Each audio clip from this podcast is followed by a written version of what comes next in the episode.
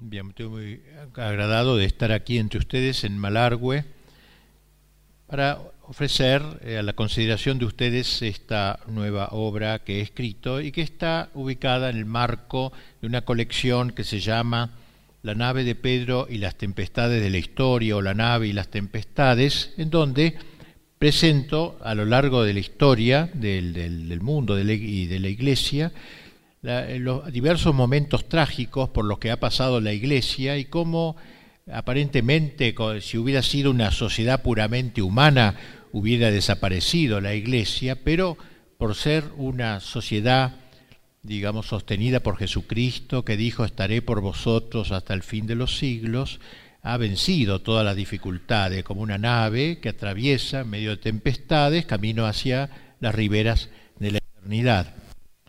Eh, eh, ya he dictado varios cursos, comenzando por la época, problemas iniciales del cristianismo entre Pedro y Pablo, luego las persecuciones del imperio romano y la, y la respuesta de la iglesia, la respuesta intelectual a través de los padres primeros que enfrentaban los errores de la época y la respuesta también de la voluntad de los mártires, con lo cual el imperio pasó a ser cristiano. En fin, así distintas tempestades, distintos momentos trágicos donde, por ejemplo, la época del arrianismo, las invasiones de los bárbaros que parecía que tiraba todo abajo, el, eh, el Islam, el Islam, el Renacimiento, la, la revolución, levantamiento de Lutero, el protestantismo, en fin. Y ahora empecé el año pasado un curso sobre la Revolución Francesa, siguiendo un poco el orden cronológico, que fue una época también dramática, terrible. Pero como al empezar a estudiar vi que había tanto material, me di cuenta que no lo podía dar en un año, así que lo voy a dar en tres si Dios quiere. El primer año, que fue el año pasado, di la Revolución Cultural, que es lo que ahora se publica, la primera parte de la revolución, la preparación cultural, de enseguida entenderán a qué se refiere. Luego este año estoy dando la revolución sangrienta, ya las muertes, todo persecuciones, la guillotina y todo eso. Y el año que viene, si Dios quiere, daré la contrarrevolución, es decir, los autores que escribieron sobre la revolución, contemporáneos algunos de ellos, a los hechos y la, respuesta militar a través de varios levantamientos que hubo en Francia en aquel tiempo, en Lyon, de Josuán y sobre todo la Vendée así que voy a dar en tres años, sacaré tres libritos si Dios quiere. Hoy sale el primero de ellos con, lo que, con la Revolución Cultural. ¿Qué, voy, ¿Qué quiero decir con la Revolución Cultural? La Revolución Francesa, todo el mundo la conoce por la guillotina, por esos hechos tan, tan clásicos, pero en realidad no fue una cosa de golpe, un loco que se le ocurrió levantar una guillotina en una plaza y empezar a cortar cabezas. Fue preparada durante cerca de 60 años, lentamente y esto llamamos revolución cultural. Primero se cambió el modo de pensar de los franceses y luego se instaló la guillotina, fue lo último. Y por eso un autor contemporáneo llamado Gramsci, comunista, él decía que para hacer la revolución hoy había que hacer lo mismo que la revolución francesa, cambiar el modo de pensar de la gente y lo último, tomar el poder, tomar la casa de gobierno. Ponía como modelo este ejemplo, por eso tiene mucha actualidad y lo que está pasando en la Argentina tiene no poco que ver con este método, este lavado de cerebro colectivo que va a ser la revolución. Bien, en el libro mío estudio primero los antecedentes de la revolución cultural, un movimiento que se llamó el jansenismo, luego la expulsión de la Compañía de Jesús, que era en esa época un ariete contra la revolución, había que terminarla, liquidarla y la consiguieron hacer en todo el mundo. En aquel tiempo dijo un, un eh, político español en carta a otro francés, dice, hemos liquidado a la hija mayor, ahora vamos a liquidar a la madre, nuestra santa iglesia romana, lo decía medio de burla, ¿no? Como diciendo, habían liquidado la Compañía de Jesús, que era un bastión de la resistencia, ahora ya liquidaban la iglesia misma en su totalidad. Bueno, luego de estos antecedentes ya entro en lo que se llama lo que llamo la toma de la cultura, o sea, cuáles métodos usaron para apoderarse del cerebro de los franceses, cambiarles el modo de pensar y liquidar la corona y tratar de liquidar la iglesia.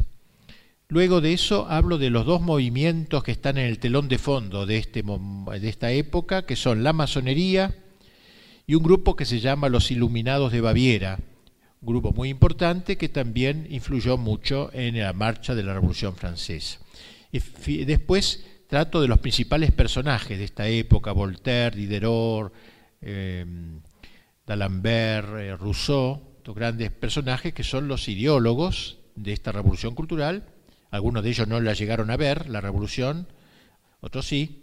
Y finalmente el último capítulo me señalo si fue la respuesta la respuesta fue condigna al reto, al desafío. O sea, eran muy inteligentes estos revolucionarios, estos sublevados, contra el pensamiento tradicional, a ver si la, la, Iglesia, por ejemplo, supo dar una respuesta adecuada, si el rey supo dar una respuesta adecuada, la nobleza, las Fuerzas Armadas. Y este sería el contenido de este librito que hoy, de este libro que hoy ofrezco a la, a la consideración de ustedes. Yo de ese libro tomo un capítulo ahora el de la toma de la cultura, que puede ser el más medular eh, y, que y que permite el abordaje a la obra.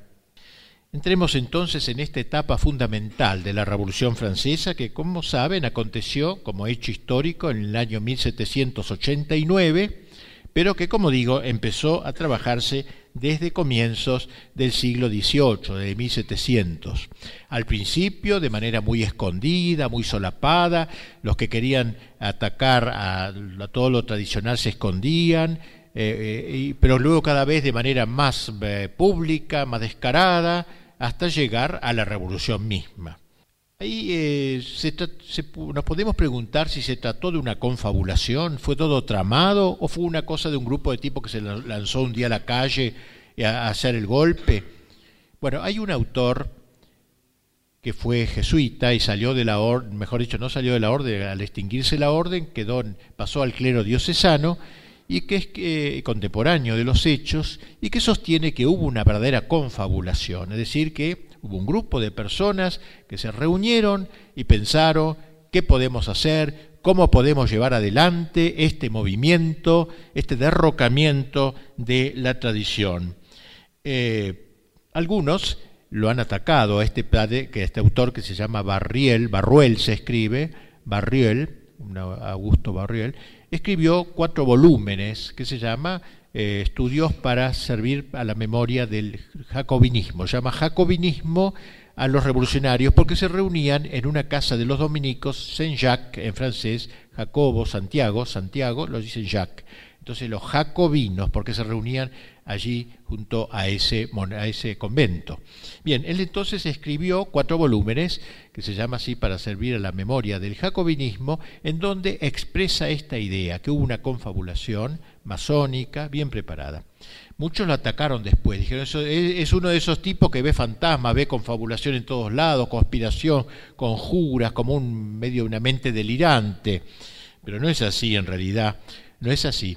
Bueno, y por eso ya el libro ese pasó a lo, quedó perdido, digamos, la marginación, nadie habló más de él. Recién hace 20 años se ha reeditado esa obra en dos volúmenes por una eh, meritoria editorial francesa y eso es lo que he podido leer también para este trabajo. Digo que lo que dijo Barriel era verdad, no es así una exageración, una locura de ver así conspiradores por todos lados. Miren, el mismo Voltaire que es uno de los principales revolucionarios, lo reconocería en una de sus cartas. Allí leemos, es necesario obrar como conjurados. Él mismo lo dice, ¿eh? es necesario obrar como conjurados. Que los filósofos verdaderos, filósofos se llamaban a sí mismos, era un tono de gloria, somos los filósofos frente a la gente que no vale nada, no sirve para nada. Pues bien, dice que los filósofos verdaderos hagan una cofradía como los francmasones que los misterios de Mitra no sean divulgados, golpeen y oculten su mano. Es lo que hacen los revolucionarios, golpeen y ocúltense. Había que hacer así al principio, ¿por qué? Si no, si salía muy al público, les podía costar caro. Y es, de esta manera pues se dirigía Voltaire al grupo incipiente, pero ya activo, de filósofos. Y en carta a un amigo llamado D'Alembert le decía, es preciso que haya cien manos invisibles que oraden el monstruo. ¿Quién es el monstruo? La religión. Él odiaba ¿no? al cristianismo, que oraden al monstruo, de modo que caiga bajo mil golpes redoblados. O sea, es una conjura. Aún la táctica fue propia de complotados, tenían como nombres de guerra. Por ejemplo, Voltaire se hacía llamar de una manera, Protágoras, Diderot se hacía llamar Platón, para que si la policía descubría, pero todavía la policía, estaba el rey de Francia, la policía, etcétera, era peligroso, porque estos tipos, veremos enseguida, fueron un peligro no solo para la iglesia, sino también para la corona. Entonces firmaban con seudónimos para que no los descubriesen eh, a menudo Voltaire los llamaba hermanos a sus colegas al estilo de los masones, los hermanos revolucionarios, más aún por medio otra vez de D'Alembert, les hacía decir, oh filósofos míos, será preciso marchar como la falange macedónica, ella solo fue vencida cuando se dispersó. Que los filósofos verdaderos hagan una hermandad como los francmasones, que se junten, que se sostengan, que sean fieles a la hermandad. Así que Voltaire aparece como el conductor, es el más inteligente de ellos, escribe muchísimo, muchas, pues ya hablaremos de eso, eh, y él es el que trataba de aleccionar siempre a los filósofos, a los llamados filósofos, a través de cartas constantes, de correspondencia eh, que mantenía eh, con ellos para que su ardor no se mitigase le decía en una carta, tengo miedo de que ustedes no sean suficientemente celosos. Así como el sacerdote, el laico católico tiene celo apostólico, es decir, ganas de ganar a los demás para Cristo, él tenía celo para esta revolución, celo para esta obra destructora, que sean celosos, que tengan celo. Como ven ustedes, se trataba de un grupo pequeño pero decidido, con fines muy propios, no quería Voltaire que desconociesen el carácter corporativo de su lucha. No, no querían que ignorasen que la guerra que él conducía era un verdadero complot en el cual cada uno tenía un papel que cumplir. Por eso, como les hacía decir por D'Alembert también, en la guerra que habían emprendido era preciso obrar como conjurados y no como entusiastas. O un entusiasta, un tipo suelto, va a gritar a la calle, no, no, eso no, conjurados, formar un grupo bien concreto. Esta idea se remonta por lo menos al año 1728, es decir, 50, 60 años antes de la Revolución. Por eso digo, es la revolución cultural, la preparación de aquella revolución. Eh, Así entonces, durante varios años, él estuvo solo, pero luego se fue rodeando de gente. Y además buscó apoyo en el extranjero, buscó apoyo sobre todo en Prusia. Había un rey ahí llamado Federico II que iba a ayudar, él era, eh, no era católico, y se puso a ayudar a todos los rebeldes franceses con dinero, no, no a Voltaire, porque Voltaire era muy rico, era riquísimo, no necesitaba dinero, pero a los demás sí. Como dice Barriel, faltaba medio siglo para que los jacobinos consumasen en Francia el gran objetivo de la coalición, intervalo en que los filósofos corruptores prepararon el camino a los filósofos masacradores. Está bien dicho, ¿no? Los corruptores, los que corrompían la mente, prepararon el camino a los masacradores, a los que iban a masacrar, a levantar la guillotina y a cortar cabezas en toda Francia. Hemos hablado pues de un grupito de llamados filósofos. ¿Qué significa estos filósofos que se congregan en torno al Voltaire? La palabra filósofo y filosofismo estuvo muy en boga durante los años 1750-60 en un sentido muy concreto. En el, en el lenguaje corriente de aquel tiempo, este término designaba el sistema de las ideas modernas, de las ideas que querían ir contra las ideas tradicionales. Ellos eran los brutos, los burros, los de la Edad Media, una época oscura. Estos venían a traer las luces, como decían, la iluminación. Los alemanes decían la Aufklärung, la iluminación. O sea, venían a traer las luces de la razón a una sociedad que vivía de la superstición del cristianismo, que creía en dogmas, que creía que en un Cristo que era Dios, que creía que en una Virgen que era Madre de Dios, que creía en los milagros, en los misterios. Ellos venían por fin a traer el reino de la razón, el reino de las luces, y a eso se llamaba ser filósofo. Así que un nombre que ellos inventan, no lo que nosotros hoy llamamos filósofo, que puede ser una cosa muy buena. No. Miren lo que dice un pensador de aquel tiempo. El filosofismo, dice en general, es el error de aquellos que reduciendo todo a su propia razón, rechazan en materia de religión toda otra autoridad que no sea la de las luces naturales. Es el error de aquellos que en adelante se rehusan a todo misterio que supera la razón, todo misterio, la Trinidad, la divinidad de Cristo, todo lo que supera la razón, de aquellos que rechazando la revelación echa por tierra completamente la religión cristiana bajo pretexto de mantener la libertad, los derechos de la razón y la igualdad de esos derechos en cada hombre.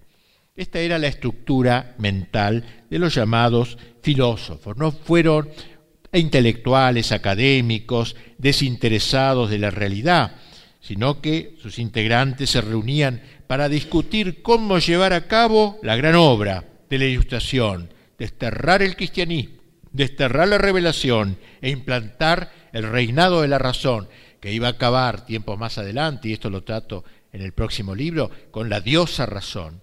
Eh, declararon a la razón como una diosa y la pusieron ahí en vez de la Virgen Santísima en la Catedral de París. Pero por el momento estamos en la época preparatoria, reitero, de la Revolución Sangrienta. Estamos en la época de la Revolución Cultural. ¿Cuántos fueron estos filósofos? Poquísimos. Y esto nos impresiona.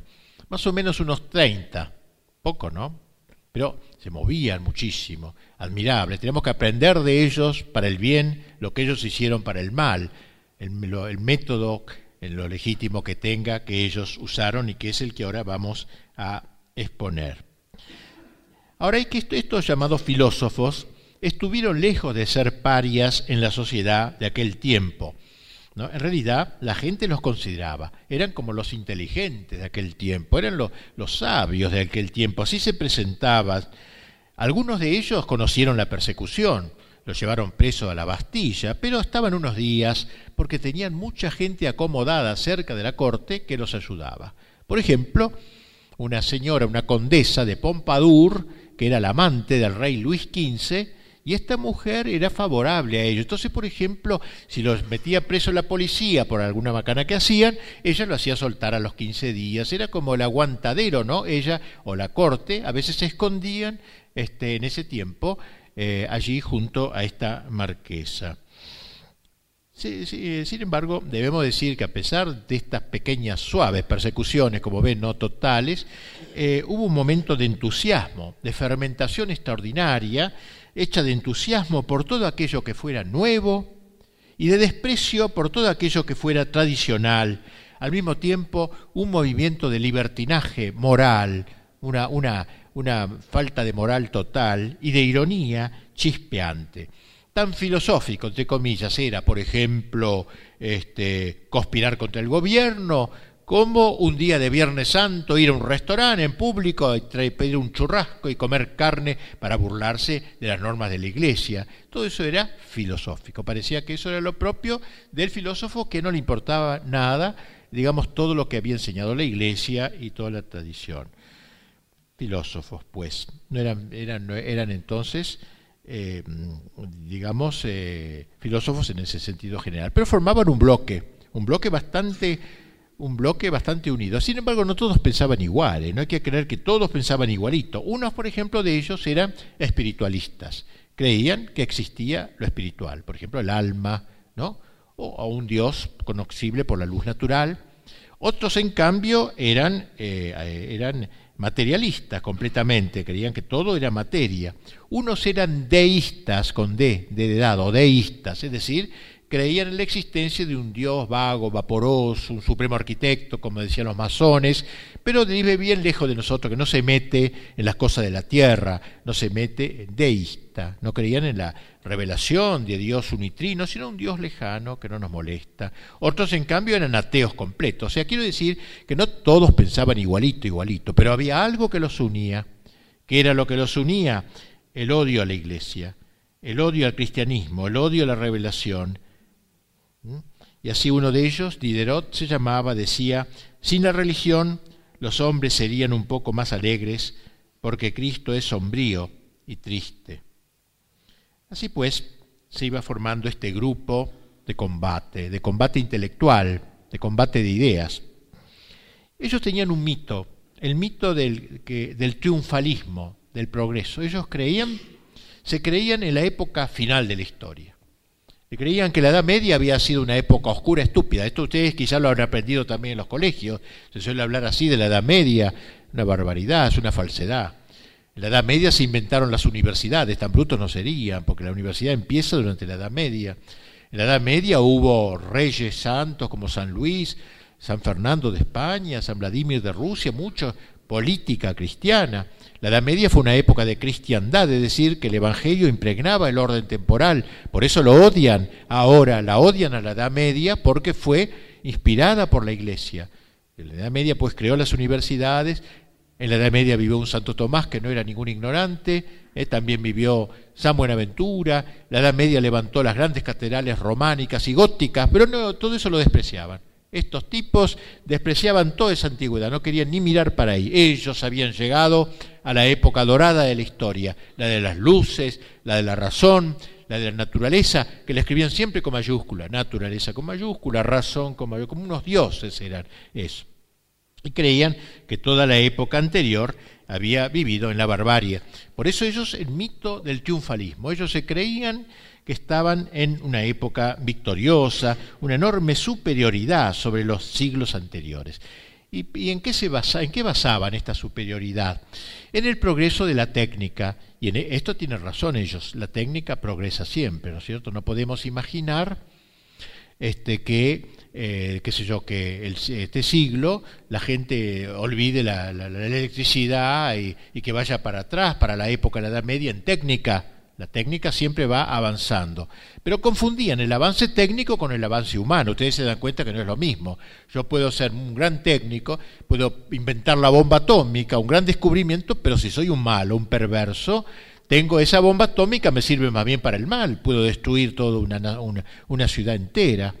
Pero ellos no, ellos creían que el progreso de la técnica era el progreso humano y por eso tenían adoración por la técnica, por las ciencias, que era lo que iba a liberar al hombre de la revelación, de los misterios, estas luces. Ellos entonces estaban entusiasmados.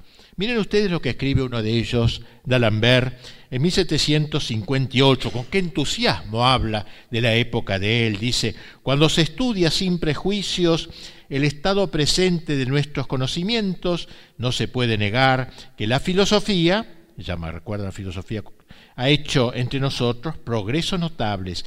La ciencia de la naturaleza adquiere de día en día nuevas riquezas. La geometría aumenta su territorio.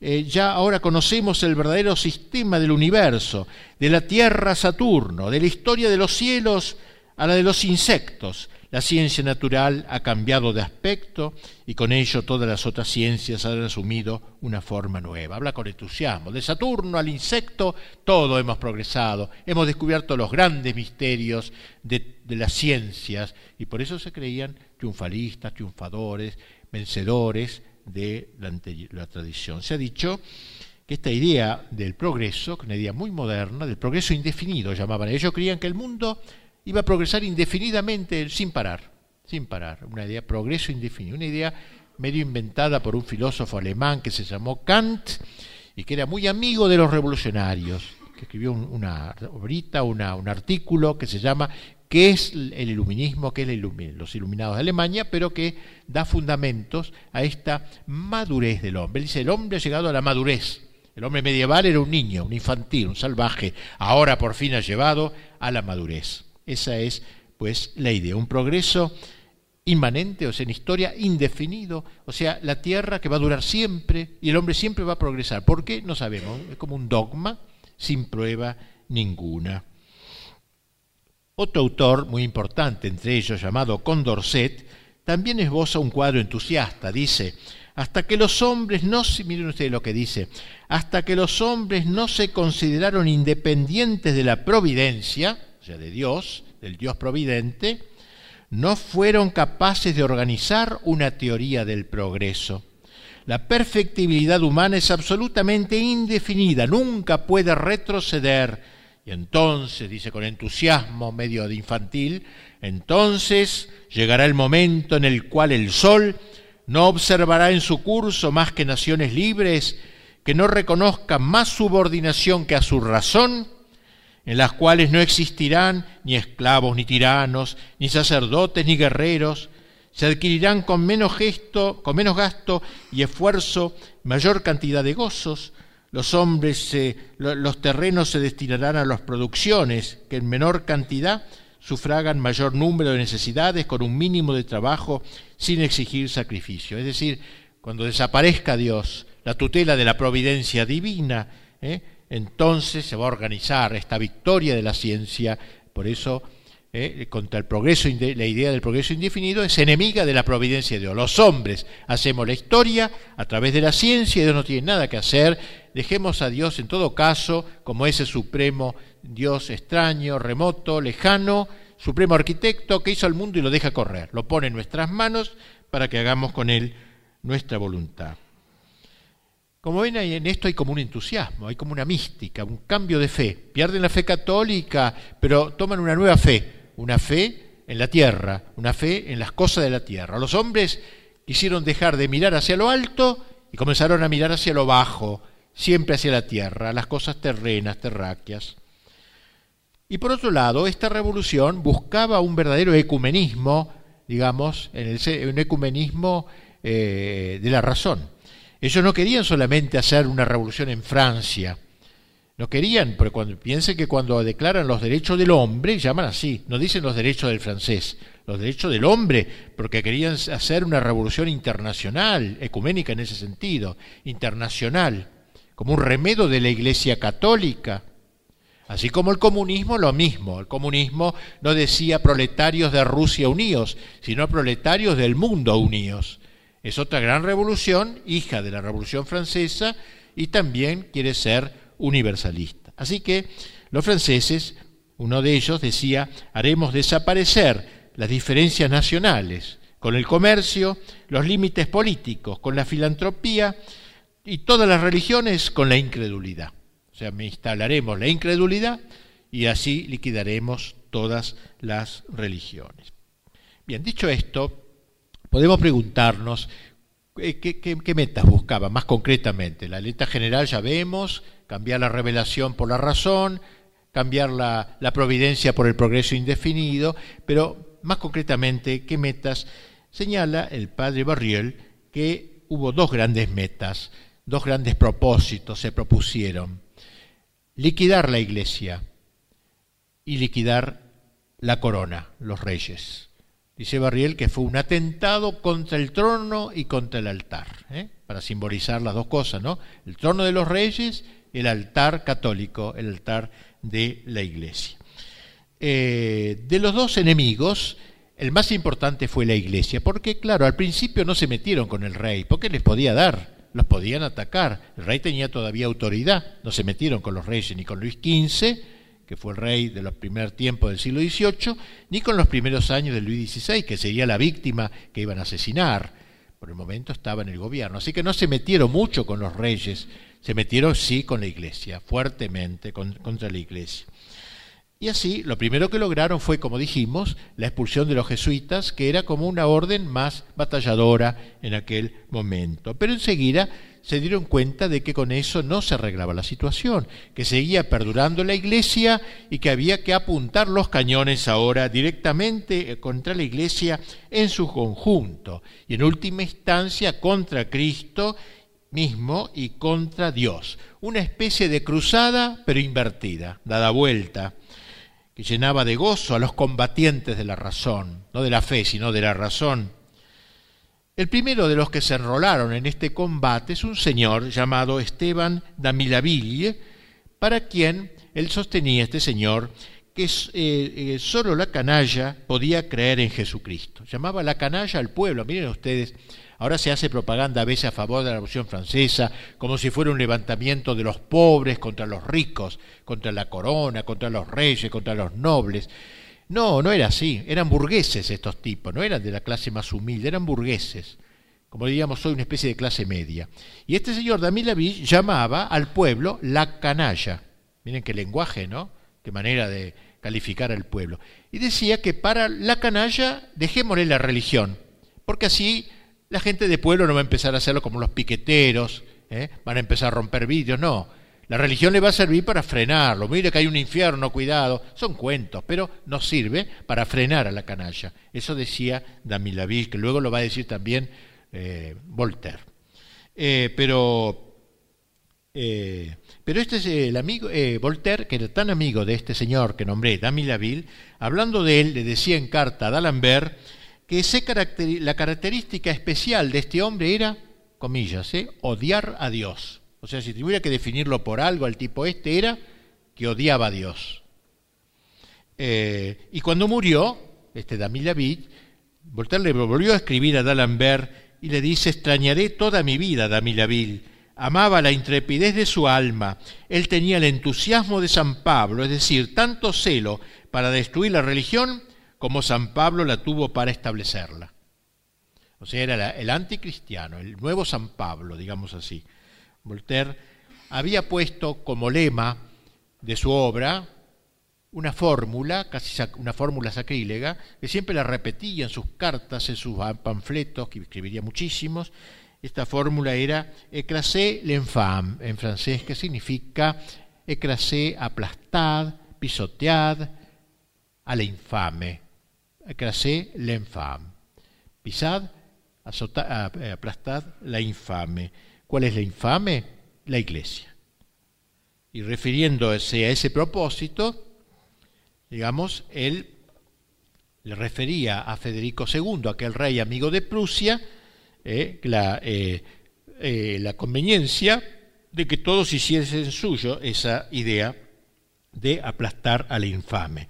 La religión de la infame, la religión cristiana, que somete la razón a los misterios sobrenaturales o a la autoridad de una revelación trascendente que proviene de lo alto, no es sino una religión de esclavos. Y hay que aniquilarla si se quiere levantar el trono de la libertad y de la igualdad. Razón, libertad, igualdad, otras palabras siempre con mayúscula, eran como los caballitos de batalla, eran palabras de guerra, eran consignas, eran como arietes contra el Evangelio y la revelación. Los últimos veinte años que precedieron a la revolución se caracterizaron por una intensificación notable de la ofensiva antirreligiosa.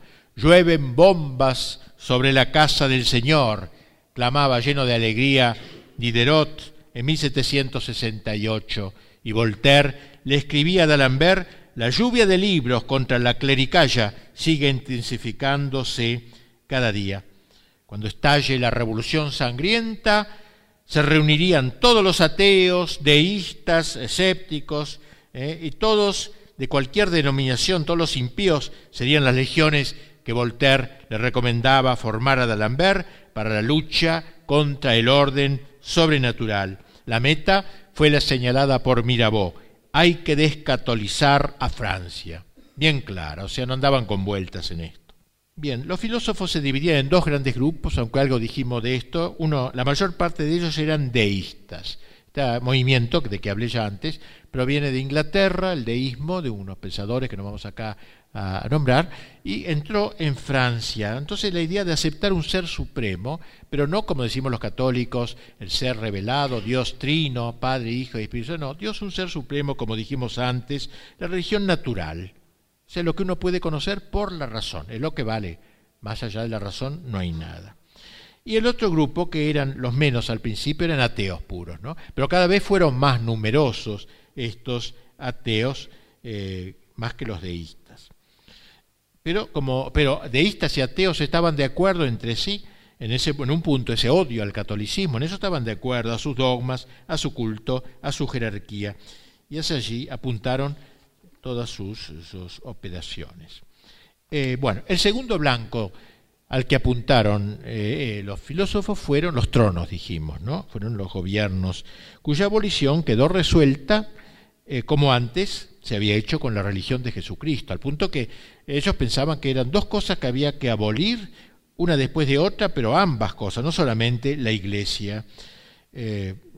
y, bien, este desde ahora las dos conjuras iban a ir muy ligadas, aunque se separarían en el tiempo. Como dije antes, de esto no hablaba mucho al principio por miedo de que los reyes los pusiesen eh, este, en orden y entonces volcaron más bien las cosas. Y por otra parte los reyes eh, no eran muy conscientes de todo esto, medio no se daban cuenta, estaban en trato con esta gente también, que eran los cultos, entre comillas, de aquel tiempo, quedaba bien, era la opinión general. Entonces estaba ablandada la monarquía, muy ablandada. La marquesa esta que le dije, la amante esa de León de Luis XV de Pompadour, ella eh, eh, eh, hacía como de aguantadero para los, los, rebeldes, ella decía que yo quiero acercar el rey a la ilustración, como se llamaban ellos, y la ilustración al rey, quería hacer un acercamiento entre ambos.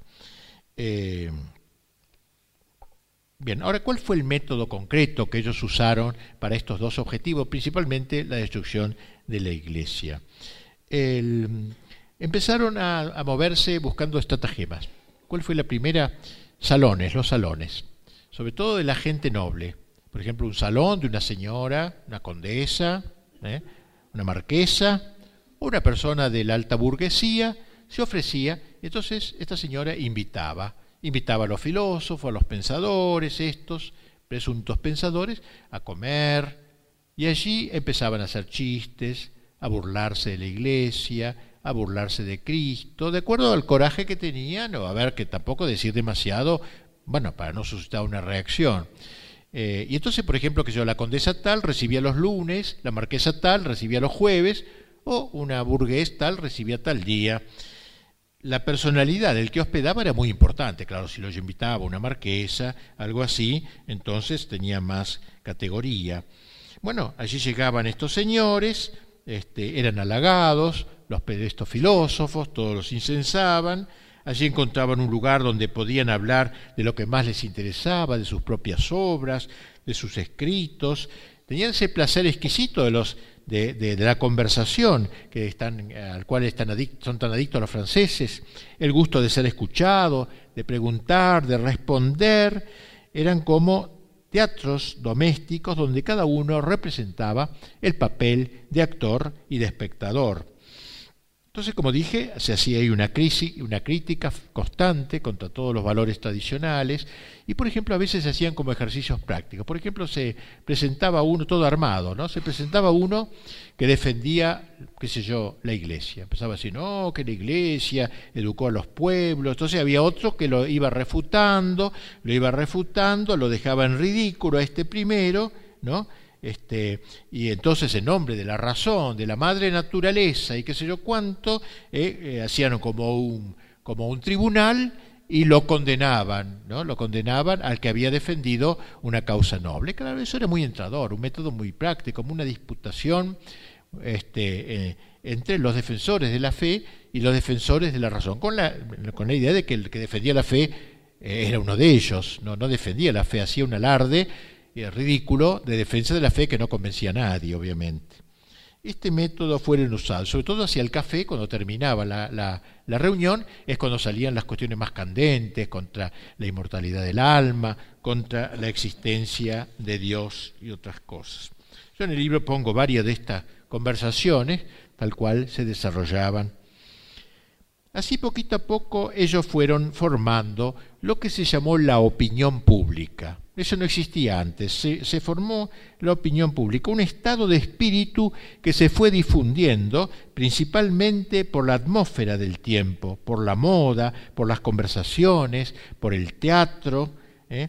Si las pequeñas ciudades y las aldeas no, no tenían estos, estas reuniones de salones, porque había gente más, más humilde, bueno, llegaban los panfletos, por otros medios, todas estas ideas se fueron extendiendo en Francia.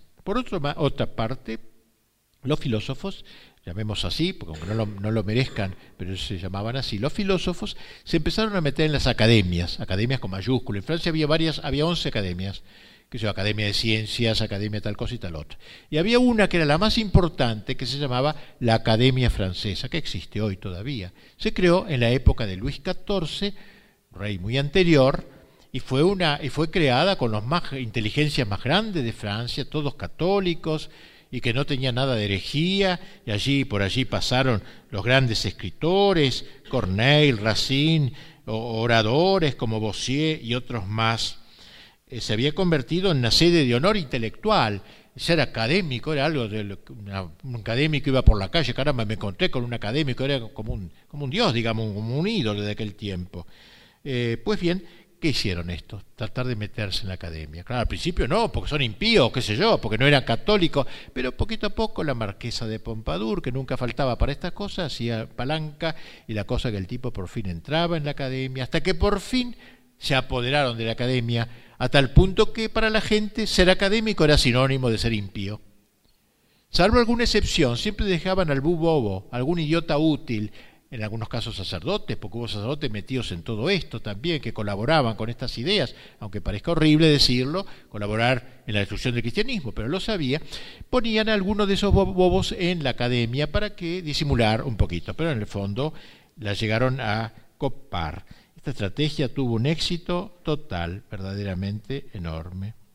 La academia pasó a ser el centro de los talentos y de las ciencias, ¿eh? coincidiendo con la impiedad. Otro método con el que trabajaron fueron los libros, fue los libros y los panfletos.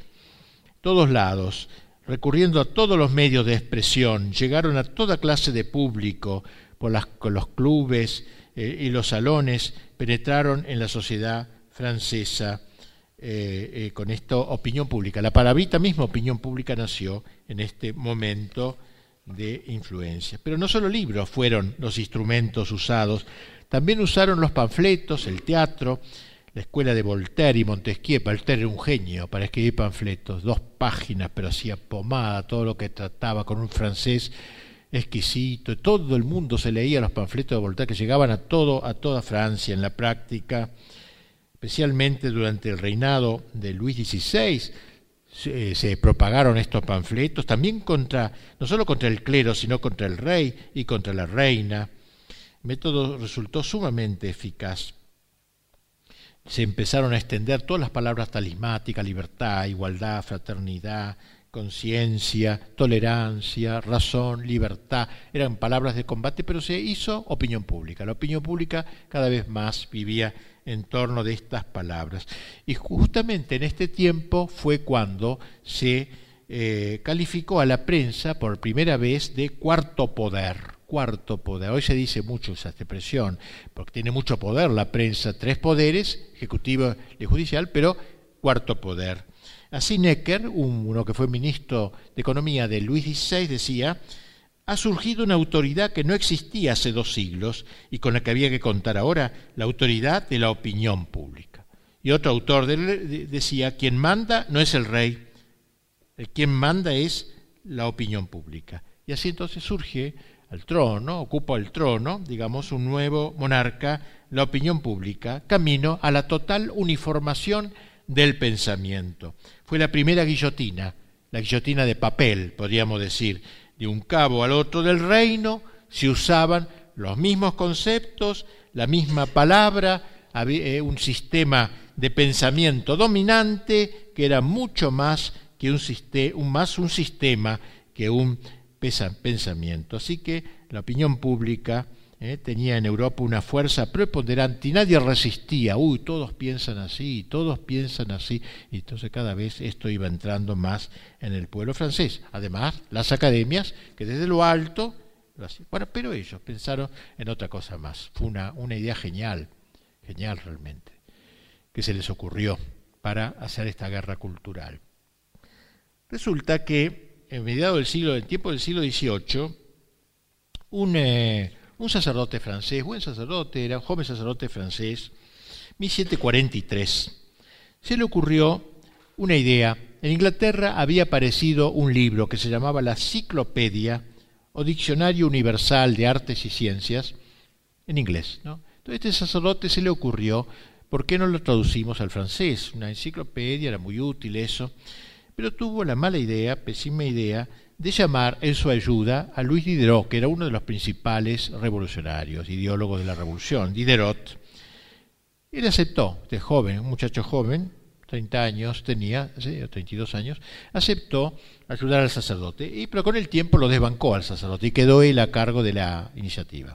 Y dijo, no, no vamos a hacer una traducción de la, de la enciclopedia inglesa, ¿por qué no hacemos una enciclopedia nuestra, francesa totalmente, una nueva enciclopedia que supere en magnitud y, eh, y en importancia la obra de Chambers, que era el autor inglés de aquella enciclopedia? Y entonces comenzó a llamar colaboradores aquí a la una enciclopedia, A, B, C, D, orden alfabético, va tratando todos los temas.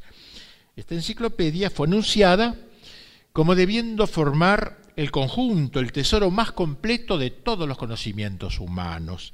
Si bien privilegiaría las ciencias exactas y naturales que tanto amaban los filósofos, ¿no? los llamados filósofos, se proponía también dejar un lugar a la religión, la teología, la historia, la astronomía, las artes, la arquitectura, todo lo que tenga que ver con las artes útiles, agradables, todo se iba a encontrar en esta obra, todo Sola ella podía valer lo que una enorme biblioteca, lo que todas las bibliotecas juntos, todo estaba ahí. Eso se inventó, ¿no? Suplir a todas las bibliotecas. Así lo dejaron dicho un autor, ¿no? Precisamente, dice, deberá tener el lugar de biblioteca de todos los géneros. Así se, presentó, así comenzó a prepararse esta, esta obra de gran, eh, de gran envergadura. La pretensión de esta obra entonces fue estructurar una antología de los saberes y métodos para, el para eh, este trabajo destructivo, ¿no? para destruir el modo de pensar, hacer cambiar el modo de pensar del pueblo francés. En 1751, después de mucho trabajo, aparece el primer volumen de la obra. Diderot fue su principal animador, asumiendo, como dije, la dirección de la empresa. Un, un chico muy inteligente, buen escritor, yo lo que leer es brillante, cultor del materialismo, era completamente materialista. Eh, y hizo una especie de manifiesto en donde decía que la enciclopedia iba a ser un cuadro general de los esfuerzos del espíritu humano en todos los géneros y a lo largo de todos los siglos. Un poquito presuntuoso, todos los géneros y todos los siglos, todo iba a estar allí. No hay que creer que todos los que colaboraron, miles de personas que colaboraron en, esto, en esta obra, fuesen todos iguales. Ya hemos dicho que entre ellos estaban medio peleados, uno era ateo, otros deísta y todo eso. Y además no fueron, no fueron tontos, no hicieron que se escribiese cosas contra la iglesia, contra el evangelio, no, al revés, se mostraba respetuoso de esas cosas, pero, eh, al mismo tiempo hacían en, en otros artículos eh, un combate solapado. O sea, no mostraron claramente de entrada sus ideas subversivas. Si nos fijamos, por ejemplo, en los artículos referentes a temas políticos o religiosos, lo que encontramos no son insultos directos, son ideas neutras, hasta respetuosas.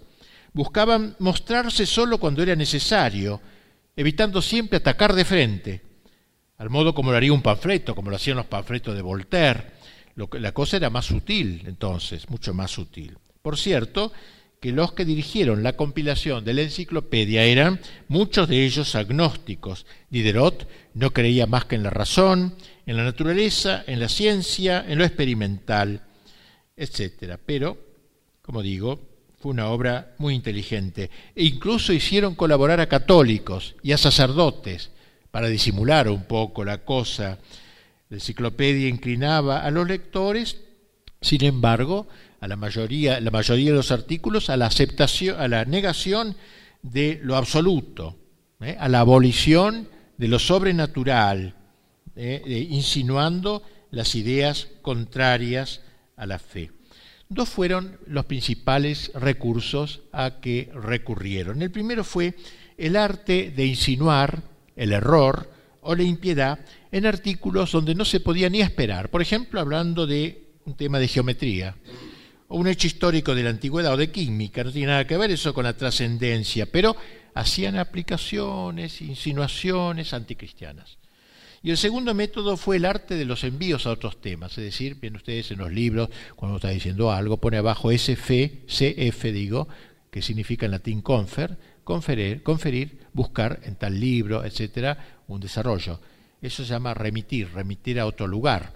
Bueno, ellos entonces, por ejemplo, escribían un artículo, pongamos, eh, un artículo tratado religiosamente, por ejemplo, un artículo tratado bien, de acuerdo al cristianismo, y que ponía, vea usted, vea, al final del artículo ponía, vea el artículo prejuicio en la P, prejuicio o superstición o fanatismo, y ahí se, entre comillas, matizaba lo anteriormente dicho. Cuando se trataba de la existencia de Dios, de la libertad, de la espiritualidad del alma, se lo hacía de manera más o menos aceptable para un católico. Pero las ulteriores referencias a artículos, por ejemplo, demostración o corrupción, borraban con el codo lo que previamente se había escrito con la mano. En el artículo Dios, por ejemplo, se encontraban ideas muy sanas, se encontraban las pruebas de la existencia de Dios, pero al término del artículo el lector se encontraba remitido a otro que se llamaba el artículo demostración y allí desaparecía el valor de las pruebas. En ese lugar se decía que todas las demostraciones directas suponen la idea del infinito y que esta idea no es muy clara ni para los físicos ni para los metafísicos. Es decir, si no existe la, si no es clara la idea de lo infinito, no puede existir Dios. Entonces, cuestionaba lo anterior con esta frase, el que lo leía quedaba impresionado, echaba por tierra toda la confianza que el lector había atribuido a las pruebas anteriormente aducidas de la existencia de Dios. Si el lector va a los artículos enciclopedia o epicureísmo, en uno se le dirá que no hay ningún ser en la naturaleza que se pueda llamar primero o último. Y también se leerá que existe una máquina infinita que maneja todo en lugar de la divinidad. Y en el otro artículo, el átomo ocupará el lugar de Dios, será, dice allí, la primera causa de todo, porque todo es y por tanto todo es activo en lo único inalterable, lo único eterno, lo único inmutable.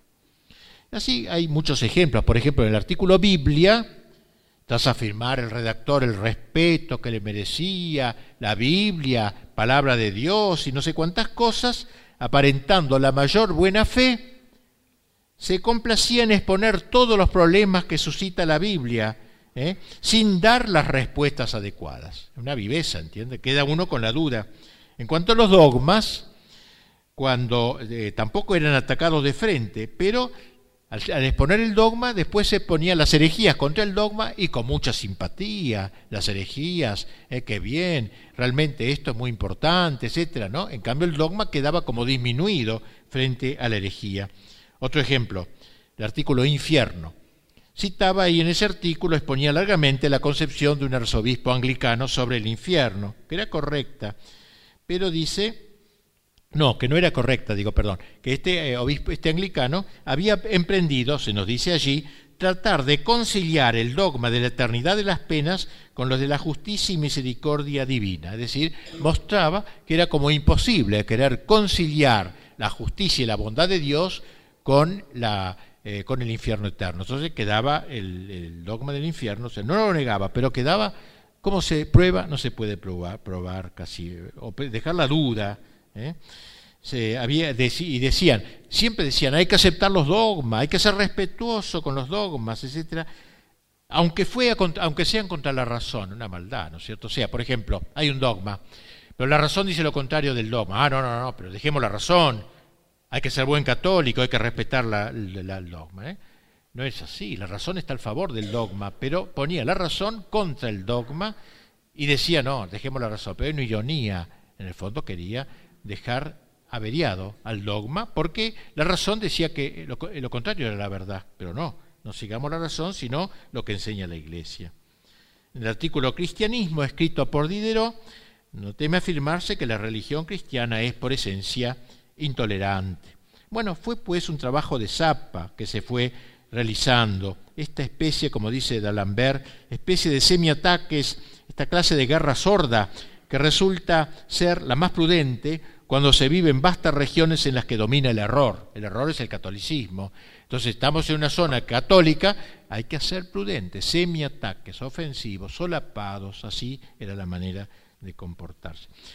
La enciclopedia tuvo varias frenadas que hizo el gobierno, una ocasión entró la policía a las casas, le sacó todos los apuntes que tenía, a D'Alembert hubo ataques, ¿no? Pero, sin embargo, como dije antes, la Pompadour y los que fueran ayudaron a estos tipos a recobrar rápidamente la libertad y a seguir adelante con su empresa. El hecho es que la colección, comenzada en 1751, quedó concluida en 1772, 17 volúmenes de textos con suplementos, tablas de planchas de cobre, un conjunto impresionante, tiraje de 30.000 ejemplares, que en esa época era enorme, tiraje que se tradujo a varios idiomas, se publicó en ediciones ricas, ediciones baratas, para que llegase hasta los últimos pueblos, hasta los ranchos, digamos así, de Francia. Y claro, todos los ilustrados, los filósofos hicieron de este libro su Biblia. Se ha dicho que ha como suplido la suma teológica de Santo Tomás,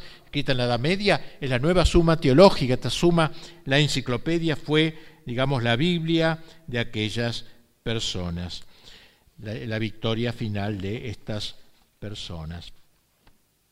Eh, bien, eh, se, ha dicho que el papel de quebrar el sentido unívoco de las palabras que ejerció la enciclopedia y de fabricar un nuevo idioma, eh, la ruptura del campo semántico de la tradición en la, es la terrible consecuencia de la enciclopedia y la instalación en su lugar de un vocabulario nuevo que actuaba en la práctica como una verdadera técnica de lavado de cerebro. Ha sido comparado todo esto con, la, con los medios de comunicación hoy sobre todo televisión, que va cambiando el modo de pensar de la gente.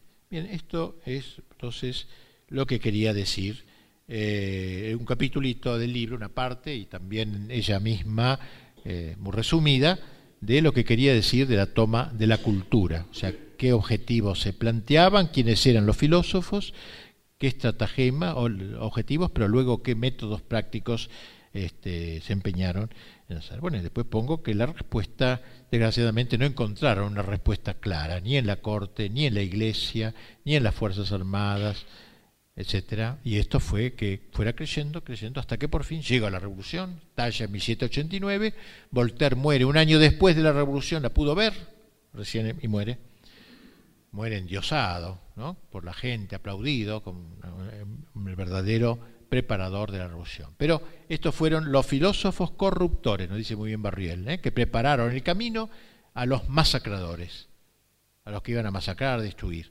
En este tiempo no hubo derramamiento de sangre, no hubo ni una gota de sangre. Fue toda una lucha cultural. Es interesante esto, ¿eh? porque ya le digo, Gramsci, autor moderno, cuando habla del marxismo, dice que esta es la guerra que hoy hay que hacer. Habla de ahora, de nuestro tiempo, cambiar el modo de pensar de la gente, y es lo que se está haciendo desde hace mucho tiempo entre nosotros los argentinos. ¿eh? Ya la paternidad es burlada, la defensa de la vida es burlada, es burlado el sacerdocio, las Fuerzas Armadas, todos los valores de antigüedad son burlados ¿eh? para que no quede nada de cristiano en la sociedad y entonces la toma del poder sea mucho más fácil, la toma total del poder. Bueno, esto es todo. No sé, ¿hacen preguntas o si, si quieren hacer alguna pregunta? Si no, damos por terminado. Yo le pregunto, padre, mientras para allí alguien se va animando, ¿en qué influyó las ideas de la Revolución Francesa en los movimientos, diríamos, eh, casi revolucionarios de, América, especialmente en 1810, ya que estamos empezando la semana de mayo? A ver si hubo influencia de las ideas, como muchas veces se nos enseña en la escuela. Así se dice, claro, claro. Ciertamente, sí hubo influencia. De hecho, estaba prohibido, lo, eh, en la época de dominio español, estaba prohibido este, traer aquí los libros de Rousseau, como el Emilio, que es un libro de cómo educar a los chicos. Emilio es el protagonista, el niño que es educado por las ideas de Rousseau. El contrato social de Voltaire, que es un libro muy importante de Voltaire, y otros, ¿no? Estaba prohibido traerlos aquí, pero venían escondidos, como suele pasar, ya éramos argentinos entonces, y ya no se cumplían las leyes, entonces venían escondidos los libros en las bodegas de los barcos, etcétera, y se repartían escondidas en, acá, eh, en Buenos Aires sobre todo. Y por eso algunos miembros de la Junta de Mayo, por ejemplo Moreno, Mariano Moreno era lector, creo, creo que él era lector de estas obras. Y así se empezó, dentro de la Revolución de Mayo había como dos líneas, digamos, y la, tradicional, que defendía España, en última instancia el levantamiento no era contra el rey de España, el amado rey Luis eh, Fernando VII, no era que fuera muy bueno, muy este, pero el pueblo lo quería, era, el rey, era muy amado, este, sino que más bien el enemigo era Napoleón, que acababa de ocupar España y que entonces aquí se levantaban contra Napoleón gritando viva el rey. O sea, todo un grupo que hubo que viendo en España, de algún modo, a pesar de todos los defectos de los reyes, que los hubo, y que le fue enajenando el amor del pueblo, por ejemplo, la expulsión de los jesuitas fue una cosa que enajenó mucho al pueblo, sucedida a fin de la época de la Revolución Francesa.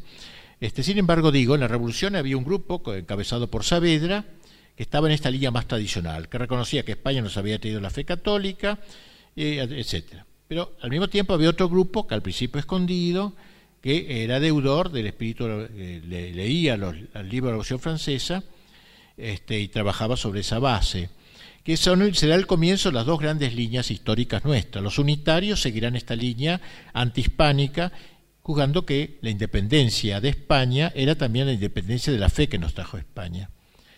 En cambio, había otra línea, la federal, digamos, que quería seguir la tradición española, de alguna manera.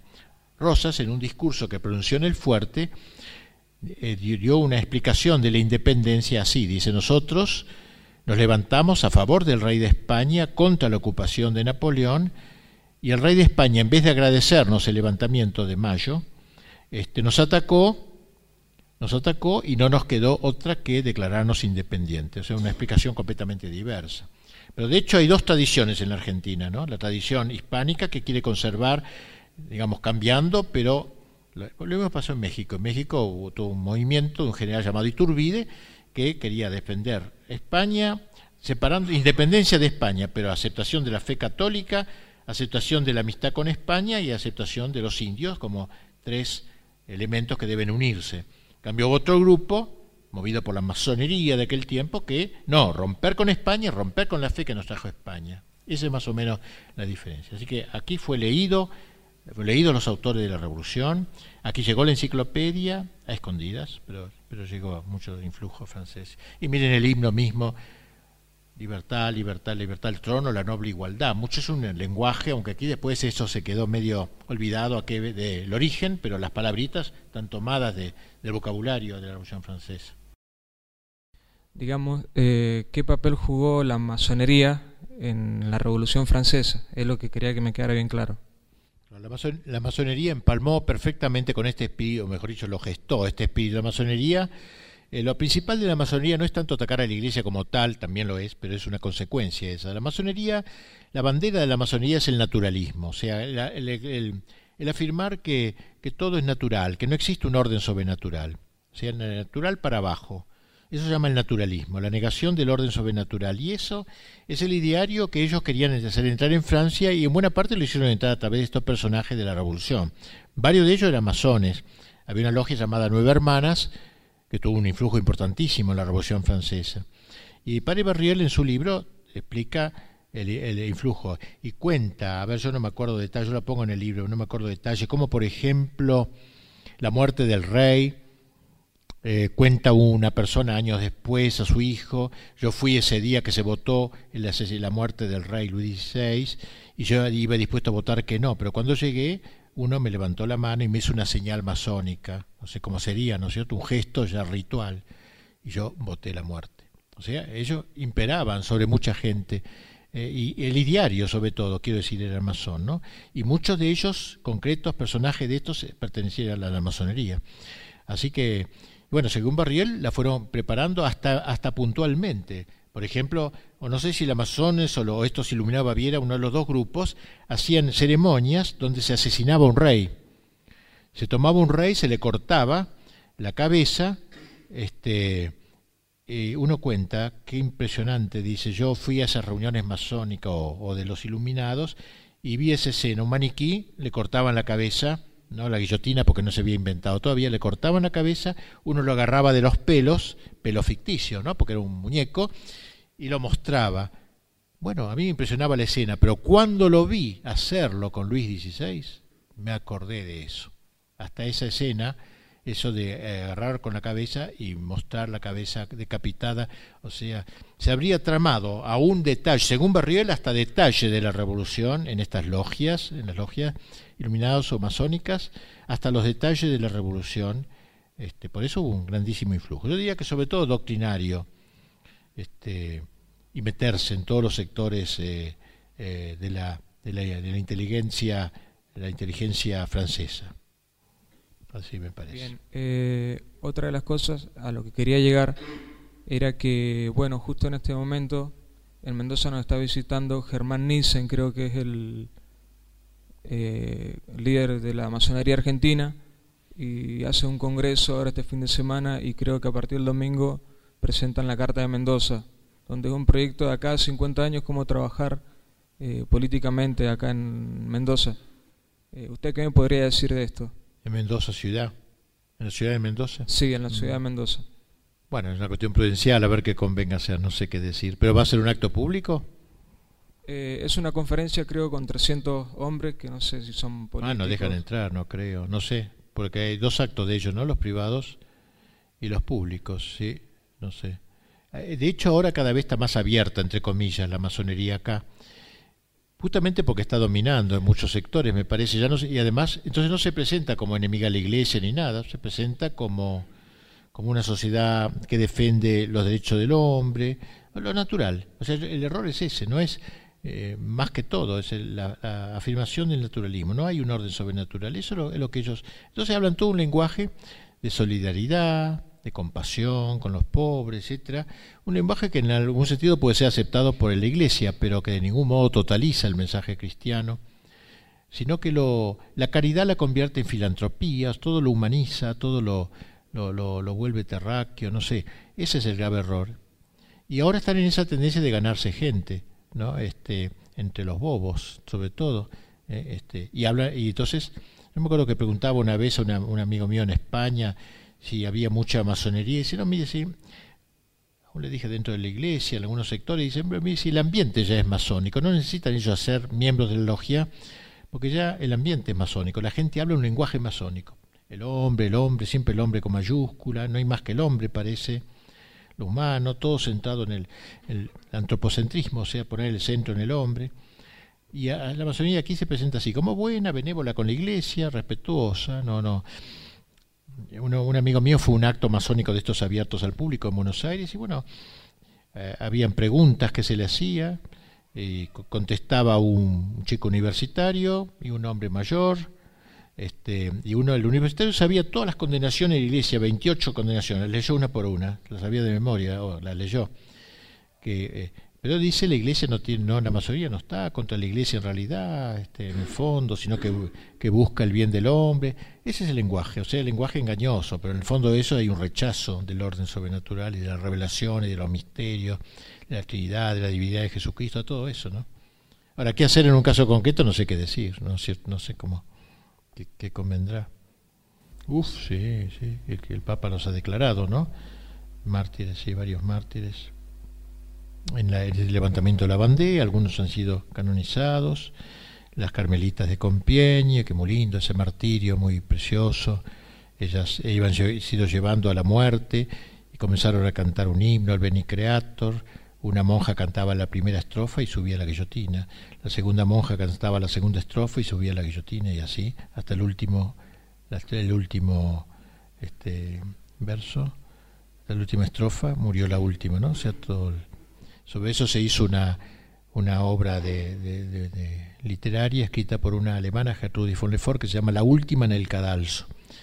No sé si muestra que la última tuvo miedo y se escondió, después tomó coraje y se presentó cantando la última estrofa que faltaba, o eso lo, lo tomó de la antigüedad, de una tal córdula que pasó algo parecido en la época de las persecuciones del imperio, que una, una, una chica se escondió, tuvo miedo a la muerte, y entonces, este, pero al fin sacó coraje de, no sé de dónde, que Dios le dio, y se fue a la guillotina.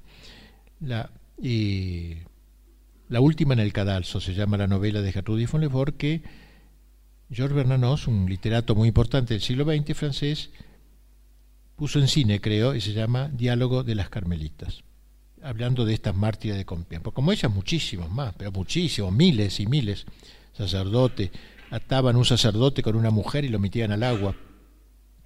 Ahora vas a ver tu celibato, lo ataban con una mujer y ahogaban al, agua y así muchísimas. Uf. Pero eso lo tengo que tratar el año que viene, este año, como libro digo el año que viene, porque es la revolución sangrienta. Esto todavía es la anti, ¿no?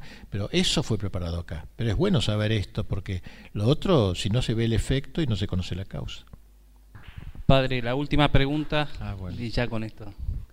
Eh, este impulso que tenían estos pensadores, filósofos, solamente fue un odio eh, que podemos decir que lo sacaban de ellos, o como la Revolución Rusa había algo de satánico, hubo en ellos, se encontró algo de que manifestara que tenían algún pacto satánico, como en el tema de la Revolución Rusia, en Rusia. En, Fran- en Francia. En Francia, ajá. Ah. Voltaire creo que terminó muy mal, pidiendo un sacerdote, no se lo dieron. Sí, eh, eh, escrito que yo sepa, no conozco que haya una cosa así en este sentido, un culto a Satanás, estilo la boda de Carducci en Italia, o así, no conozco que haya una cosa formal de alianza con el demonio. Sí, la muerte de fue fue de horrible, ¿no? Él, él pidió un sacerdote, Voltaire, que había sido profesor de él cuando era chico en un colegio, y este creo que estudió en un colegio de jesuitas. Desgraciadamente varios de estos estudiaron en colegios de jesuitas pero probablemente eran malos alumnos. De Voltaire dijo el profesor, un padre le dijo, tú vas a ser un jefe de la impiedad, le lo vio, ya lo, lo este, la muerte de él es este, pide un sacerdote, creo que había sido profesor de él, y el sacerdote, bueno, lo atiende, va a su casa, él era, vivía en una finca, eh, muy rico, muy rico, eh, lejos de París, y este entonces el sacerdote le exigió la retractación pública de sus errores. Y él dijo, bueno, me retracto de las cosas que haya podido decir contra la iglesia. No, le dijo, eso es muy poco. No, eso... O le preguntó al obispo, le pareció que debía hacer una, explicitación de los errores de él. Bueno, mientras tanto sus compañeros, los que lo rodeaban, que eh, no querían que viniera ningún sacerdote. Él se sintió... Entonces le dijeron, no, usted está bien, está bien de salud, es mentira que está por morirse, que está enfermo, que está grave. Él se levantó, se levantó y se fue a París y en París lo coronaron, un busto, lo hicieron presidente de la academia, todos unos honores, un ídolo era realmente. Y uno le dijo, qué gloria, qué gloria está usted, cómo en gloria estoy al borde de la muerte, le decía, ¿no? porque él se sentía mal a pesar de todo. Volvió y ya no dejaron entrar a ningún sacerdote, no sé si él llamó, no, no sé. El hecho es que la muerte fue horrible, dice, médico protestante, yo le pongo ahí lo que, lo que dice, ¿no? Creo que se bebía la- la- lo que él mismo orinaba, una cosa espantosa, una muerte trágica, pobre, ¿no? Dios sabrá. Este, pero esto otro sí es eh, que es satánica en su en su esencia, creo que sí, eh, pero que haya habido relación abierta con Satanás y diálogos o pactos tipo así, Fausto de Goethe, eso no conozco. Me preguntan, padre, que si hubo influencia de la revolución en la- o, qué influencia tuvo en lo económico ¿De aquella época? de aquella y con repercusión a la actualidad. No, fue un, te- fue un tema eh, ocasional la economía. Había cierta carencia de pan en la época que estalla la Revolución Sangrienta, pero que era una cosa perfectamente solucionable. Y según se dice, fue toda provocada para, para provocar líos, ¿no? Pero la situación económica de Francia era de las mejores de Europa, no estaba nada mal. Era el quinto país de Europa, no de los primeros, no el primero, pero, eh, o sea, es mentira que fue una causa económica, no, no, fue una causa doctrinaria la revolución. Uh, siempre se usan los elementos. Los soldados rebeldes ponían panes encima de la bayoneta como para mostrarla eh, que era una revolución por la economía, pero no. Eh, lo- hubo economistas de toda índole, más bien liberales, Necker y otros más, este, pero el tema económico fue bastante secundario allí. Eh, después se hizo mucho más grave, pero como ya nadie hablaba de eso, estaban en el dominio, en el poder, lo revolucionario, además entraron en guerra con todo el mundo, así que hubo, eh, pusieron la conscripción obligatoria por primera vez en la historia, o sea, antes iba a combate el que quería, ¿no? Ahora pusieron la conscripción obligatoria para todos los franceses porque tenían que luchar contra Prusia, contra, eh, contra Austria, contra Inglaterra posiblemente, y entonces, claro, y eso provocó una crisis económica grande. Pero ya como estaba toda la gente con la cabeza en la guerra y otras cosas, no se habló más del tema económico. El tema económico no, no entró sino como una excusa, me parece. Perfectamente solucionable, porque hubo una crisis económica. Entonces el rey llamó los estados generales, que era una cosa que no se llamaba, que estaba incluida en la tradición francesa, eh, pero que no se había usado desde 1614. Ningún rey había llamado a. Era llamar a los tres estamentos, la nobleza, el sacerdocio y el, pueblo.